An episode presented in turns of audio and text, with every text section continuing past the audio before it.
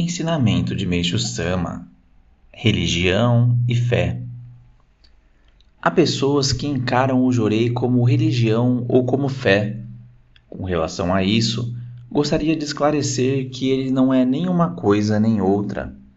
Em primeiro lugar, a religião constitui-se de grupos de pessoas que estabelecem determinadas doutrinas, pregam-nas a outras pessoas e agem de acordo com esses ensinamentos. Devem também venerar e reverenciar imagens como as de Buda, Bosatsu, deuses, santos, Cristo ou fundador da seita. Evidentemente, há diferenças de uma religião para outra, mas a grosso modo é como estou dizendo. Quanto à fé, em poucas palavras, é a confiança e o respeito que crescem gradativamente até atingirem o limite em que se tornam veneração e, posteriormente, fé propriamente dita.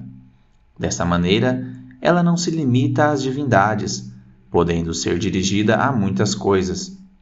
Por exemplo, reverenciar o sol durante o seu alvorecer, o código de ética dos samurais e a ciência também constituem uma espécie de fé. A confiança depositada na medicina ocidental também é uma espécie de fé absoluta, o que se evidencia pelo fato das pessoas entregarem a ela o destino de sua preciosa vida e, independentemente dos resultados, ficarem tranquilas. O jorei, no entanto, é diferente das religiões e dos conceitos de fé. Naturalmente, ele não apresenta nenhum dos elementos que compõem as religiões. Já em termos de fé, não se pode dizer que não apresente nenhuma característica. A cura de pessoas desenganadas pela medicina e outras tidas como à beira da morte com doenças incuráveis faz com que elas sintam uma gratidão tão profunda que entra no campo da fé. Nesse caso, como se trata de um sentimento natural em relação aos resultados obtidos, não se pode falar absolutamente em superstição. Há um ponto que eu gostaria de esclarecer aos médicos. Quando algum tratamento que não é o da medicina mostra efeito, eles dizem que houve cura porque o doente tinha fé. Existem, porém, razões para essa maneira de ver.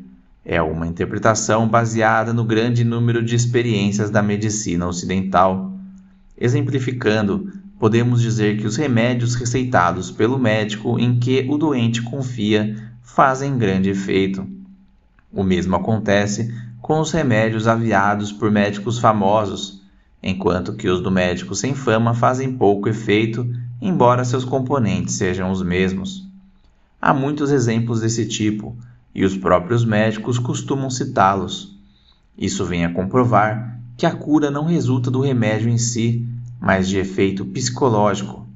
É, portanto, natural a ideia pré-concebida dos médicos de que o doente ficou curado porque tinha fé.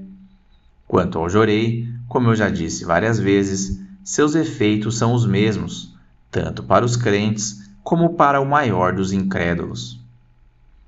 Em 5 de outubro de 1943, retirado do livro A Verdadeira Saúde Revelada por Deus.